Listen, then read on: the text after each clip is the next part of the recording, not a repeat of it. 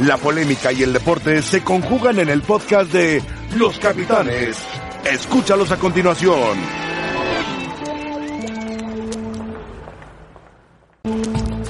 Bienvenidos, gracias por acompañarnos. Estamos Esa. en- ¿Cuál fue? Esa fue de las cosas importantes de mi vida. Me emocioné, me emocioné. A ver, saludos a la gente, querido profe. Ya narraste, a ver, arráncate. Bienvenidos, estamos en No, no, no, no, bienvenido. Estamos en Los Capitanes, Paco de Anda, Javo, que nos hizo el favor de estar aquí con Hombre, nosotros. placer, Y privilegio. Hermano, el Marqués del Pedregal. ¿cómo estás, mi profe? Bien. ¿Qué pasó, mi querido Paco? Rebeca, por supuesto, Narra, allá a mi derecha. es, es plurifuncional. Hoy, hoy se levantó muy temprano, Sí. diría yo 5 de la mañana, Sí. corrió 10 kilómetros, nadó kilómetro y medio, por eso trae ese ánimo. Pero tiene futuro, tiene futuro también en la crónica y en la narración. El el jugador nada más era mediocampista, la verdad. De No, extremo aquí es- no, ni de defensa, nada ni nada. más. Pero aquí todas las posiciones. La verdad que me emocioné, me emocioné nada más por pensar en Bueno. todo eso. que- ¿Sabes quién está emocionado?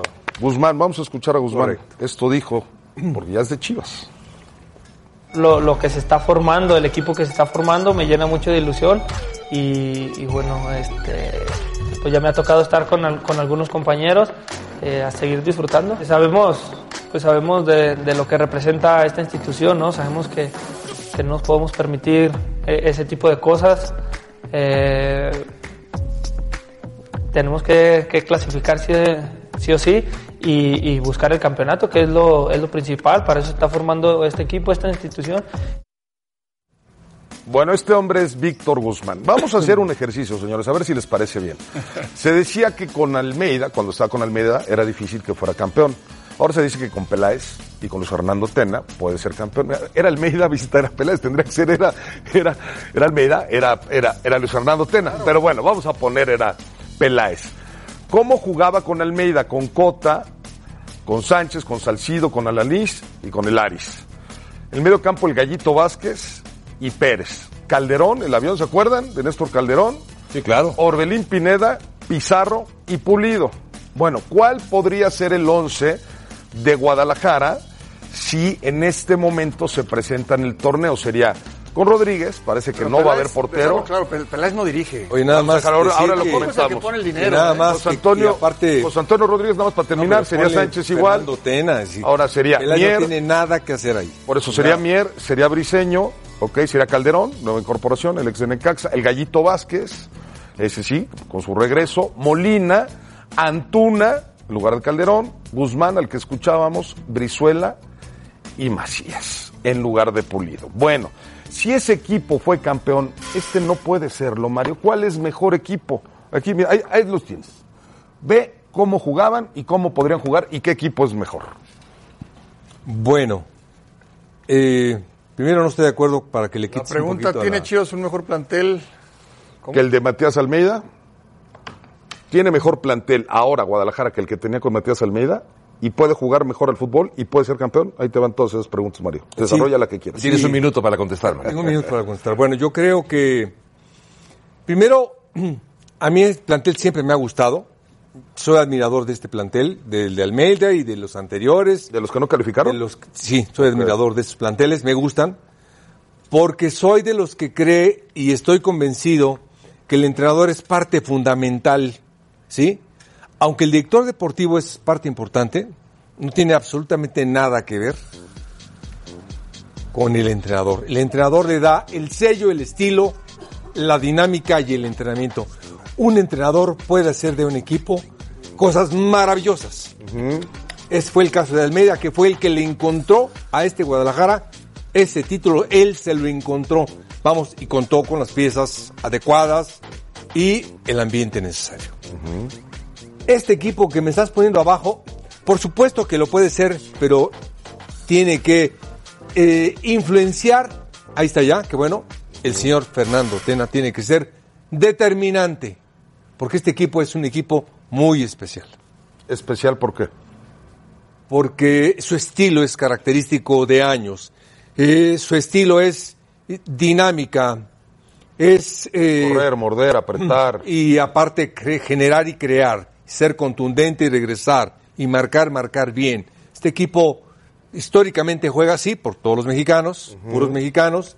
Este equipo para mí requería de dos o tres jugadores de alta calidad, no te estoy diciendo que no lo sean estos, de alta calidad Yo te digo Chicharo, te digo un gran portero, el que me digas de alta calidad. Moreno, por ejemplo. Los que contrató muy bien Ricardo Peláez, muy bien, y, y el Flaco Tena, Entonces, son Peláez, buenos no- no- jugadores. no Luis Fernando, entonces que Peláez. contrató, Peláez. que contrató Peláez, Peláez. son buenos jugadores, pero para mí no hay tanta diferencia con lo que tenían. Voy a escuchar a Paco y a Javier y me dirás, porque no me dijiste cuál de los dos planteles te gustan más. Valió mucho la pena todo lo que expusiste, pero necesito que me digas cuál de los dos planteles es mejor. ¿Te gustó mi opinión entonces? Sí, tu opinión sí. como que- Sí, pero no. Eh, O sea, te faltó. Te faltó, Ah, Mario. me faltó, faltó el te sí, faltó, el sí y gracias, el no. ¿Cuál es mejor? A ver, Paco, tú empieza con el sí. No, por favor, ya, ya, con el, ya estaba- con el no. A ver, para- ¿cuál es mejor No, me, plantel? me gusta venir los viernes porque aprendo mucho de todos ustedes, pero Te diviertes más. y me divierto, no, indudablemente. Pero ameno esto. Quiero arriesgar una pregunta, una inquietud que tengo. ¿Será acaso que aquel equipo de Matías Almeida que generaba pocas expectativas, porque lo más importante del equipo y al final resultó que fue una buena unidad, un buen grupo de trabajo, con un técnico serio que trabajó, se vieron las cosas y consigue un, un triunfo, un título muy importante.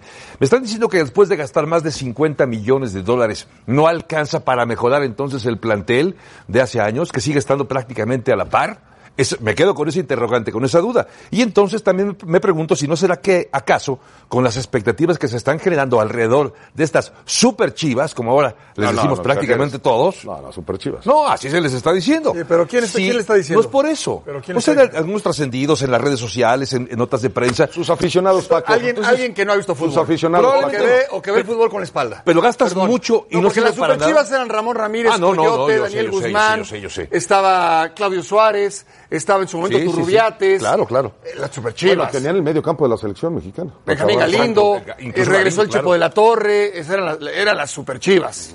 O sea, O sea, esto. Por eso eh, gastas y no- y eso sigues está estando lejísimos de, de, de, de eso. no, no sé si lejísimos, Lo pero los eran, que lo dicen son los eran los aficionados, jugadores Paco. más destacados, eran los jugadores más destacados Mexicanos, claro. mexicanos. Hoy, a ver, Madueña no es el más destacado. Ese es buen El mismo Chicote Calderón no es el mejor lateral izquierdo que juega en México, no lo es. Ok.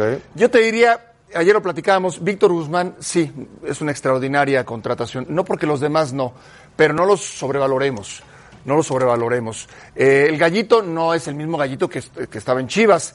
Macías regresa, qué bien, pero se fue pulido. Se fue pulido. Hoy de Pulido eh, se habla de que sí, pero aportó muy poco. Es el último campeón goleador de Chivas. El campeón goleador de Chivas hoy en la actualidad te dio 12 goles. ¿sí? Entonces, hoy vienen varios, no están comprobados. No tiene a los mejores mexicanos. No los tiene. Guadalajara. No. Inclusive yo te diría, yo te diría, Antuna no es el mejor mexicano en esa posición. No lo es. No. estoy de Y está en la contigo. selección. Entonces, ahora, la inversión es altísima. Ese es el tema. Es un gran esfuerzo, eso sí hay que reconocerlo. Ahí está la confianza depositada en Ricardo Peláez y en Luis Fernando Tena. O sea, a Mauri Vergara está cumpliendo con creces. Peláez solicitó, solicitó a los jugadores, se lo dieron. Eh, ojalá que el flaco Tena esté al tanto de los jugadores y que les haya dado la palomita, no de dientes para afuera, sino de verdad, porque él es el que va a trabajar en el día a día. ¿eh? A él le van a exigir resultados y mira, Mario está aquí que no nos va a dejar mentir. Yo te puedo decir como directivo cualquier cosa. Después, si no están los resultados, el primero que se va eres tú, no yo. Aunque no haya llevado él a los futbolistas. Claro, Aunque él no los haya por supuesto, por supuesto. En- en- perdóname. es que adelante. En Transfer Market aparece Chivas como con la sexta o tercera séptima. ahorita ya. Ahí tienes, más a mi favor. teoría es la y tercera, aún así ¿no? podemos ponerle la etiqueta de que Pero es que, es que son futbolistas que cuestan más. Yo sé. mexicanos. doy rápidamente la alineación del 97 cuando quedaron campeones de esas superchivas que no fueron ahí. Las superchivas iniciaron en la 93, 94. Ah, tenemos a Joel 95. Sánchez. Ah, bueno, él estaba ahí. ¿Te, pa- te parece bien, Paco, claro, que lo por saludamos? favor, por favor. Joel, ¿cómo estás? Qué gusto saludarte. Soy Ángel García Toraño. Estamos aquí en Los Capitanes con el profe Mario Carrillo, con Paco Gabriel, Javier Trejo Garay. ¿Cómo estás, querido tiburón? Estamos en un tema de tratar de analizar los planteles. En- Uno de ellos tú, tú jugaste, que fue Super Chivas, así se le conocía. Luego el plantel de Almeida, que tú recuerdas bien, logró ser campeón. Y el plantel de ahora. ¿Cómo podrías definir estos tres equipos que te menciono, querido Joel? ¿Qué tal, Ángel? Un fuerte abrazo para ti, para toda la gente que está ahí en la mesa y, y sobre todo a la, a la gente que está pendiente de su programa. Gracias. Eh, pues son, son opiniones eh, distintas, la de todos, ahí lo estoy escuchando y, y está bueno el debate. y, y cada quien tendrá su opinión. Lo que yo sí veo, eh, que la incorporación de Peláez es una muy buena decisión de entrada, porque es un tipo especialista en su, en su área. que no va a estar este, inquietando como pasa normalmente en ese tipo de, de posiciones y va a estar haciendo juicios en relación a lo que requiere una institución como Chivas. Y es un tipo, repito, probado ya en equipos importantes y en selección nacional. Entonces, ya de entrada la llegada de Peláez me parece que fue eh, importante. Después, la incorporación de, de tantos jugadores, eh, yo no lo veo eh, nada mal, al contrario, y, y poniéndome en la posición de, de los aficionados, Cero. pues obviamente que están entusiasmados después de venir de un déficit de, de varios torneos. Entonces, yo creo que la ilusión está a tope, por eso se, se está hablando hasta de superchivas y todo eso, pero es una falta de respeto este, para los chavos mismos, los actuales hablo, porque bien dicen ustedes que no están consolidados, no llegan con tres, cuatro campeonatos, no llegan con dos o tres mundiales en la espalda como pasó en otras épocas y tienen que probarlo eh, en un equipo que tiene eh, una alta exigencia. Entonces, eh, sí me parece eh, que está mucho mejor armado el plantel de torneos anteriores, pero todavía falta mucho para denominarlos como, como un equipo eh, super chivas. Entonces tú, tú piensas, Paco, o sea, tú piensas que la mejor incorporación, Joel, por lo que escucho, es la de Ricardo Peláez, por De encima entrada, de, sí. de cualquier situación. Porque es que entrada, sí. aquí platicábamos y decíamos que si Luis Fernando Tena, que si Almeida, y se habla mucho de, de Ricardo, que todos sabemos que es un hombre muy exitoso, pero ¿qué tanto dependerá de él el, el buen funcionamiento de este equipo? Yo totalmente de acuerdo, o sea, eh, yo, yo estoy totalmente convencido de que un equipo protagonista eh, se, se hace desde la planificación. O sea, normalmente la gente está esperando a ver cómo arranca el torneo y a ver qué equipo se enracha para hacer juicios ahí al, al, al resultado inmediato, como normalmente pasa en nuestro fútbol. Pero me parece que la planificación y la asignación de Peláez de parte de, de, de Amauri me parece muy sensata porque él no le entiende al fútbol, pero puso a un especialista en esa, en esa posición. Y están trayendo jugadores, eh, sí, muy costosos, que todavía les falta mucho por probar, pero me parece que, que, que están delineando un, un muy buen plantel para estar peleando, eh, a mi entender, entre los primeros seis lugares. Joel, un gusto saludarte, siempre muy, muy atento a tus interesantes puntos de vista, además de que si alguien conoce las entrañas de este equipo eres tú. Eh, preguntarte, por ejemplo, como jugador nacido en Chivas, y tiene, tiene que ver con la actualidad de este equipo, eh, cuando te traen a otro futbolista, ¿sí? Eh, tú hiciste una buena temporada y te traen a un refuerzo. Y no solamente ese que te den la posibilidad de ganarte el puesto, normalmente el refuerzo que costó un dinero importante tiene la prioridad para ganarse ese puesto. ¿Cómo se maneja el vestuario? Yo te hablo por jugadores como Camilo Romero, Noé Zárate, eh, tu caso, que llegaban los refuerzos importantes. ¿Cómo se sentían ustedes y cómo se logra generar un buen ambiente en el vestidor? Eh, te mando un fuerte abrazo, Paco, con todo el afecto de, de siempre. Y está muy interesante tu, tu pregunta, tu cuestionamiento. Eh, te voy a decir a plano personal, eh, cuando yo estaba buscándome un espacio para ser titular en Chivas, que no es nada fácil, justo fue el, momento de las Super Chivas y llegaron refuerzos de selección nacional, jugadores eh, ya consolidados, ya con experiencia en mundiales.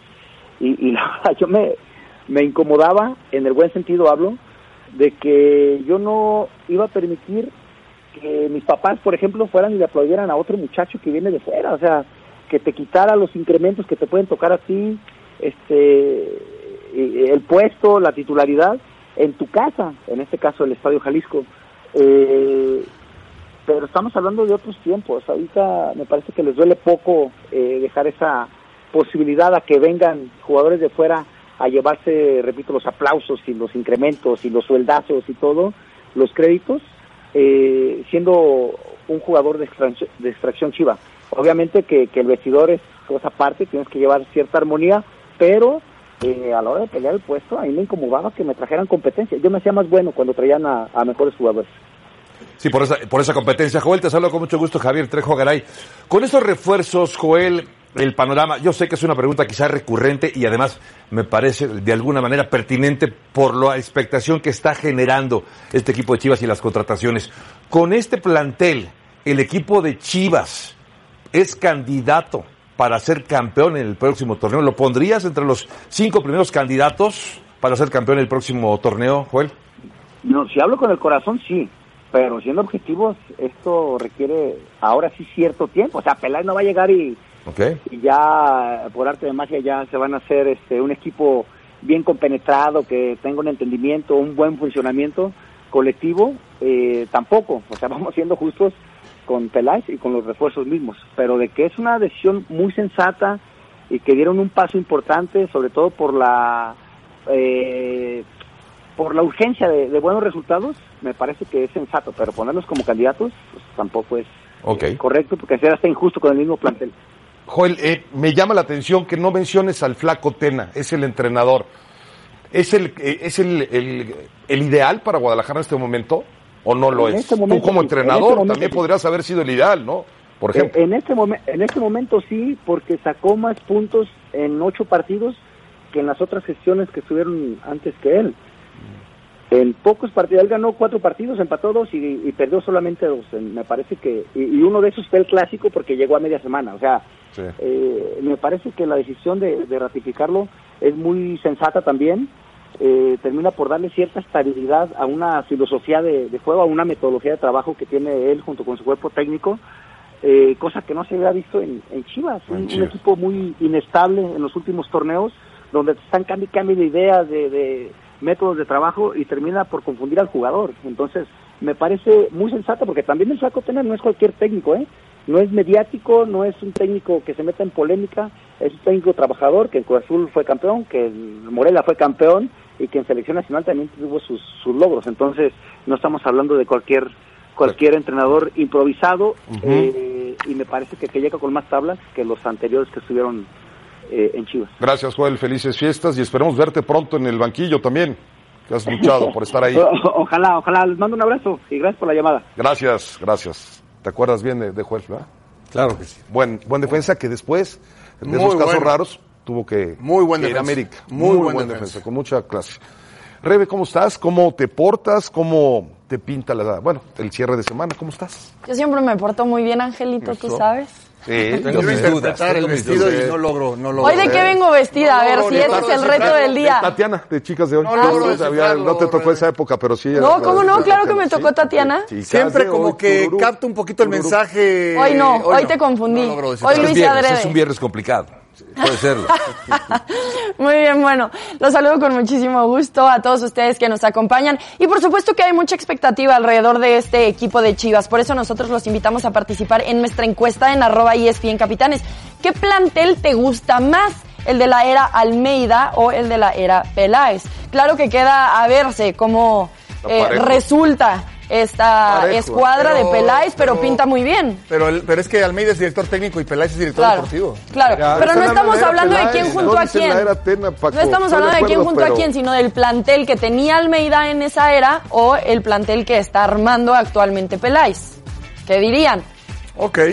Está bien. No quiere participar Paco con esto. Me gusta más el plantel actual, pues por eso mucha gente se Ilusionadísimo. Sí, hay mucha Ilusionado. Vale, expectativa. vale. Genera mucha Claro, expectación. claro. Vale. A ti no te veo tan confiado de lo que puede ser. No, no, no, no, no, claro que sí. ¿Sí? O sea, se está haciendo lo adecuado en cuanto que estás invirtiendo mucho, tienes gente capaz como Ricardo Peláez y el flaco Tena, y ahora le toca a los jugadores corresponder ¿Por esa qué no dijiste el flaco Tena y Ricardo Peláez? No, no, igual, igual, porque además son gente de fútbol, los conozco Oh, muy bien a los yo dos. lo sé, yo lo sé. Los conozco muy bien a los dos y son gente muy capaz.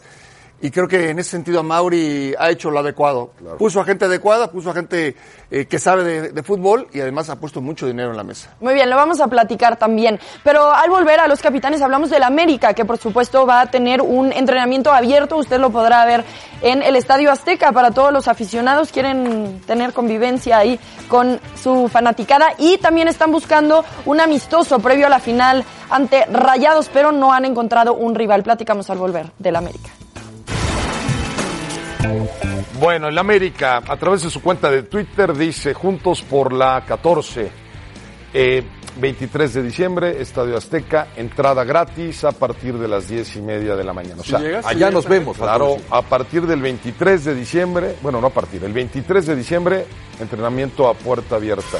¿Cómo debe de manejar América todo este tema, entrenamiento abierto, que si la recuperación, que si Monterrey se fue, que ¿cómo, cómo lo manejarías tú, Mario, como técnico? ¿Pierde, ¿Pierde o gana el América con estos días?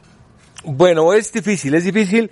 El hablarte de qué haría yo para mí es oro molido, oro molido, porque a mí me gustaría practicar un montón de cosas. Se va a caer el partido que tenían programado en teoría contra la UDG. ¿Afecta? Yo creo que no, no afecta. No afecta porque ahorita lo que tienes que hacer es recuperar, ¿sí? Eh, perfeccionar Sí. Y armar movimientos importantes, variantes que puedan sorprender a tu rival que no te conozca. Les tengo una pregunta a todos. ¿Cómo va a definir Cuando te dije sorprender a tu rival, haz de cuenta que No, no, te no, dije no, nada. no, sí, no, no. Es decir, me sentí Va a como... ser mucho caso. Es que voy hacia Sentí eso. como voy hacia cuando eso. habla pero- Javo No, no, no, Ah, no. gracias, ¿eh? Al contrario. Gracias, gracias, Mario. No, gracias. Sentí así como que... No, al Ah, contrario, hablar sí. Javo. ¿Cómo sorprender al rival? compadre. Pero es, es que hacia allá voy, profe. A ver. Ah, entonces iba al hacia tema. allá es continuidad de lo que estabas diciendo Javier y y para yo todos. pusimos atención, Sí, no, Mario. yo, te- yo, yo, por supuesto. A ver, Sí, yo sí. Miguel Herrera, con estos días de trabajo, este par de semanas de trabajo, ¿se va a inclinar más por lo que vea en la cancha y todo lo que ya, tú, ya, tú ya, dices? ya hiciste que se tocara la nariz ya. Es cuando le haces- Sí, es cuando le haces perdón, me, perdón, me distraje, Va- me distraje. Va, a darle prioridad a estas dos semanas de trabajo para definir cómo va a jugar el partido de ida Entonces o no se va a basar caso. más Entonces no le o se va a basar más Es que ya lo dijo. al partido de vuelta con Morelia. Honestamente, O, lo que, o sea, es que va a repetir con Viñas, No va a repetir con lo que lo que hablé de Javo, que está muy sensible, es fue muy sentido. que son los movimientos que dice el fútbol mexicano tan interesantes que los tomaste tú como si fuera nada. No, no, Yo les doy la importancia que requiere. Yo también. Por eso lo enfaticé. Yo nada más te digo, te dije sorprender. Cuando tú tienes un rival que ya te espera, que sabes cómo vas a jugar, si Miguel Herrera de repente sorprende con algo, gana los partidos. ¿Por qué? Es vital sorprender al rival.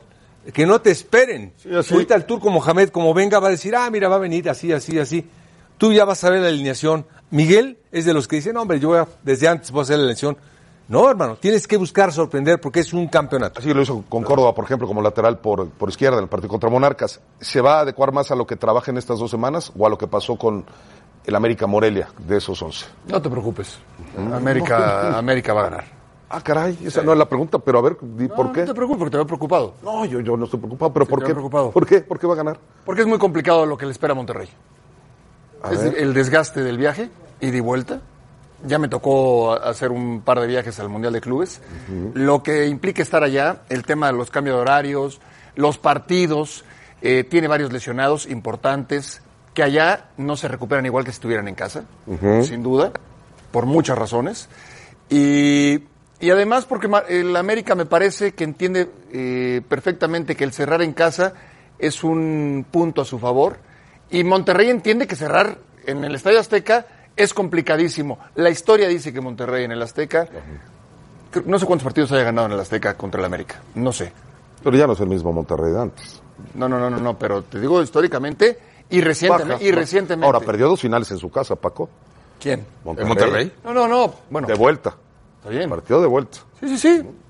Bueno, yo te estoy dando mis argumentos, ¿eh? No, a ver, ¿Quieres agregar algo? Vamos a escuchar a Mohamed. Sí, sol- solamente decir que cuando.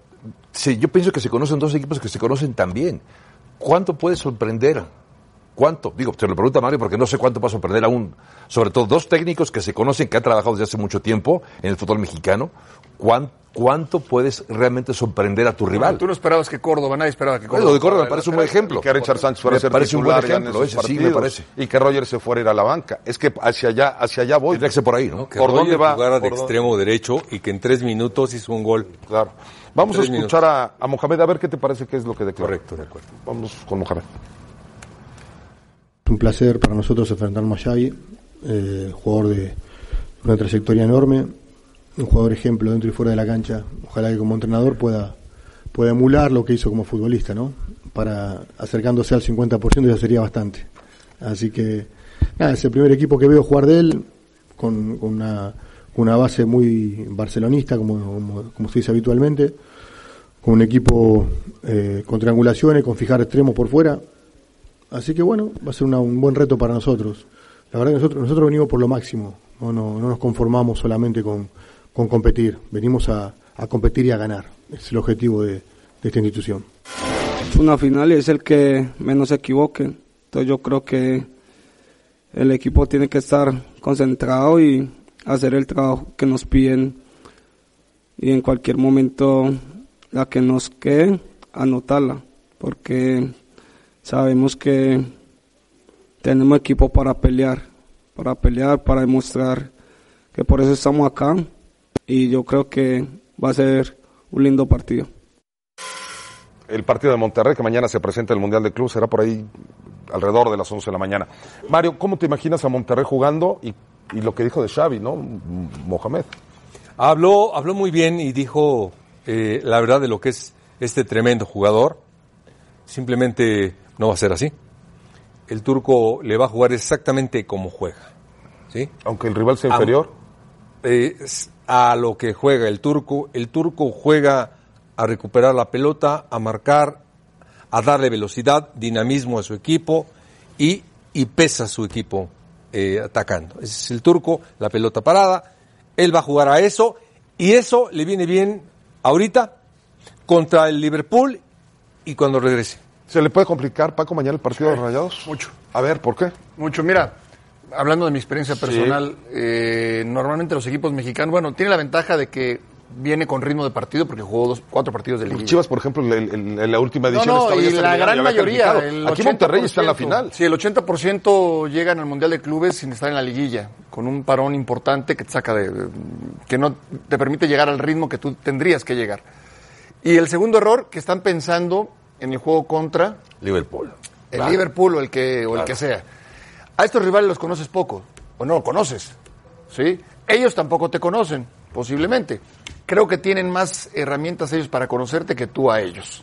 Y después te sorprenden porque son buenos equipos.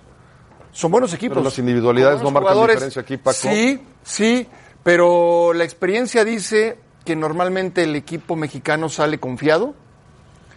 Para ellos es una, es una final, para el equipo de Xavi es una final. Una final, están en casa, entonces sí se les va a complicar. Por supuesto que sí se- les va a complicar. Si Monterrey juega serio, juega eh, como si fuera a enfrentar a Liverpool, Monterrey tendría que ser el favorito. ¿Qué partido te imaginas, Sie- siempre, me imagino, quiero, quiero imaginar que fue un partido difícil. Incluso Xavi, en declaraciones que hacía, conoce o aparentemente conoce muy bien al, al- al Monterrey. Habla de Layun, habla de Pizarro, habla de Dorlan Pavón, habla de Funes Mori, o sea, conoce aparentemente al plantel. Y, y lo que dice Paco me parece muy sensato, es cierto. Y no solamente en el Mundial de Clubes, en, el en los Mundiales de Fútbol, cuando sabemos que viene, ah, si le ganamos a este, va contra Brasil. Si le ganamos a este, va contra... Y acabamos topándonos. Y esto es lo que ha pasado también en el Mundial de Clubes. Hacemos las cuentas de la lechera. Las es una fábula cuentas, que las espero que cuentas, las Exactamente. cuentas. Estamos pensando en lo que sigue y no se ha jugado este partido. Sí la conocemos, pero, pero cuéntala. No, platico Yo me la- imagino que Monterrey, por ser finalista, por el plantel que tiene, por la inversión, debe ser favorito. O sea, para mí está obligado a ganar mañana. Monterrey. Obligado, obligado. Obligado está, obligado está. Tiene que estar obligado, es mejor. Nuestra liga es mejor, el fútbol de Monterrey son mejores los jugadores. Ojalá. y- Dile algo, Mario, dile algo. Bueno, Bueno, tengo que ir con Rebe. Me salvé porque si no Mario me iba a decir que no. Vamos contigo, Rebe. Gracias, Angelito. Pumas parece estar dividido, o así dio a parecer eh, después de algunos mensajes que se dieron a cabo en redes sociales. Nosotros le contamos todos los detalles cuando volvamos a los capitanes.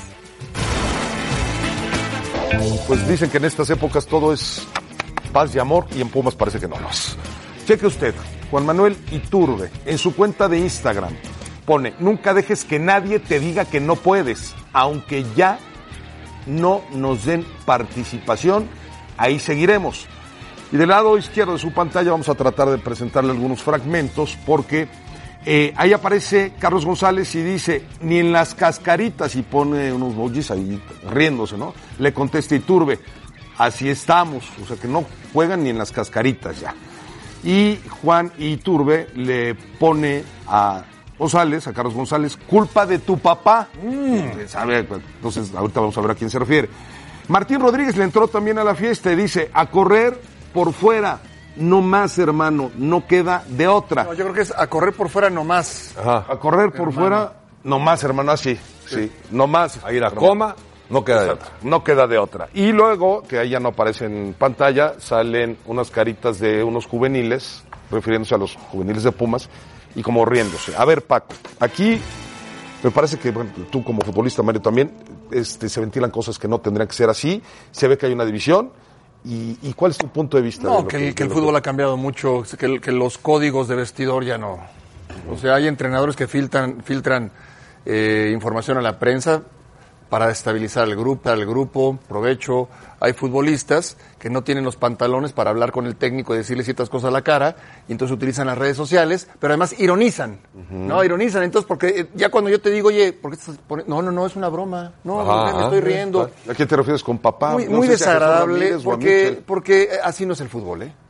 El fútbol se resuelve en un vestidor. Tienes algo que decir y me lo dice en el vestidor. ¿Qué decir y me lo- Pero en la cancha todos somos Pumas, los juveniles y los veteranos, eh, los mexicanos y los extranjeros, y lo que queremos es que a Pumas le vaya bien. Yo, yo espero, me imagino que Jesús, Jesús Ramírez y Michel, que están acostumbrados a manejar otro tipo de vestidores, pondrán orden al, al respecto. ¿Cómo se ¿no? tiene que trabajar en este sentido, profe? Lo explicó muy bien Paco. Eh, eh, hay dos situaciones desagradables. Primero es, eh, hay una lista de transferibles y al no tener, y al tener tú una lista de transferibles, lógicamente en estos momentos tienen que ver a los juveniles con las posibilidades de eh, llegar al primer equipo. ¿sí? Le tienen que poner esa atención. Y los jugadores transferibles, pues de una u otra manera, de otra manera, pero Pero no es que estén transferibles, pues muchos de ellos tienen contrato. bueno, aquí estoy leyendo que varios de ellos están transferibles, que a lo mejor, lamentablemente por esta es una reacción, por eso te digo que siempre tienes que guardar silencio porque se te dio toda la oportunidad, te dieron eh, todos los argumentos para jugar en una gran institución con la universidad y ¿A ti lamentablemente se te ahorita... volteó el grupo de extranjeros alguna vez, el de nacionales? ¿Cómo? No, ¿No? no, no, ¿No te hicieron no, no, no, rollo para nada, para ¿Es más Difícil. difícil con los extranjeros No. que con los chavos? Sí, no, no, no. Simplemente te vas a encontrar el jugador que no juegue y está en la banca va a estar inconforme, sea extranjero, chino o mexicano. Es decir, Javier, tenemos Si hay, pausa, pero dale. Venga. si hay un vestidor roto, pregunto, ¿no, ¿no empieza también un poco con el mal tino del comentario de Mitchell diciendo hace unas semanas que no, no recibió el apoyo o pensó que iba a haber más haber más, dinero sí. y que al final no lo hubo? Creo que ya de entrada eso te sugiere que... Desde el de Ares que de Parga que dijo que necesitaban no jugadores de veras. ¿no? Entonces, que- exacto, creo que, creo que ahí también, si, si es que lo existe, yo creo que ese comentario cae, cae mal al interior del equipo. Vámonos ¿no? a pausa, tendrá que hacer algo Pumas porque son sus figuras y el trabajo de los juveniles. Y Pumas no anda bien. Volvemos.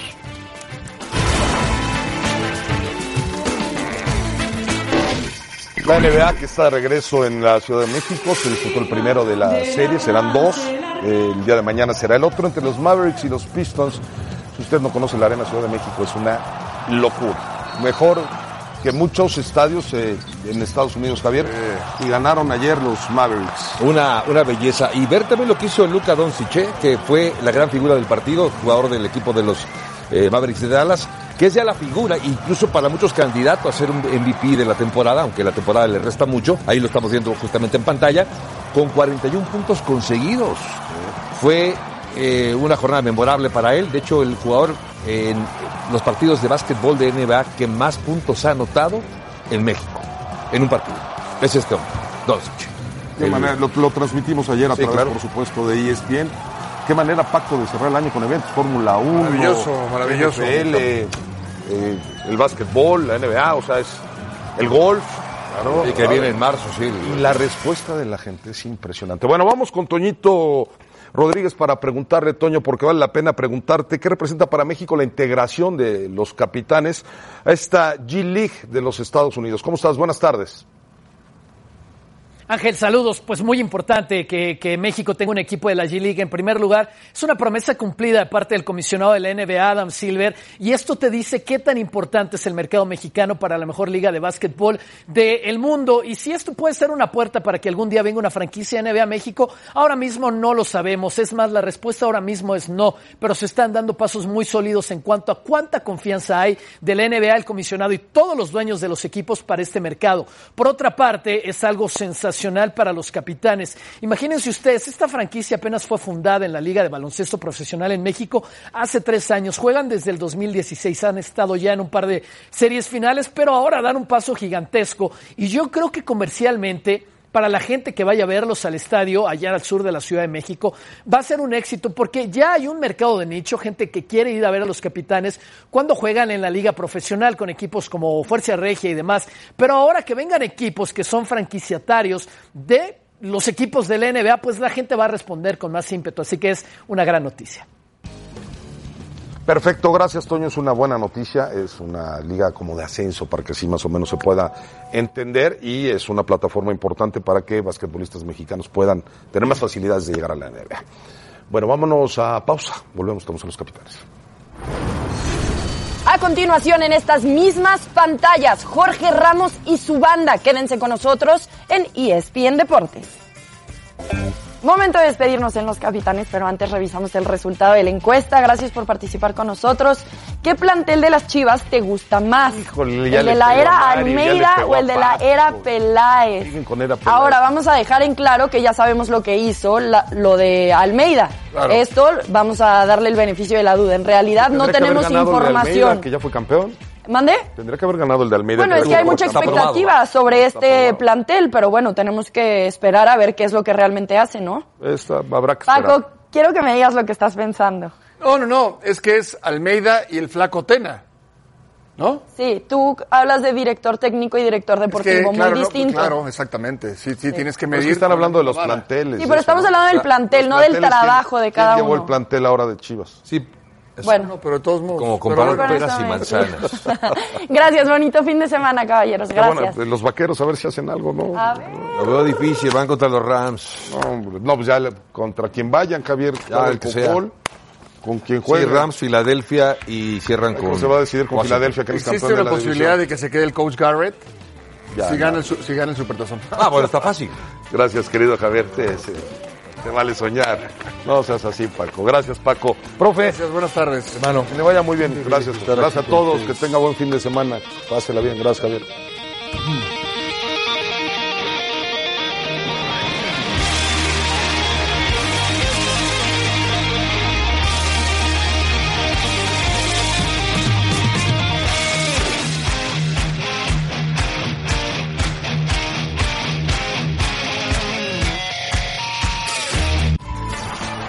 Gracias por escucharnos.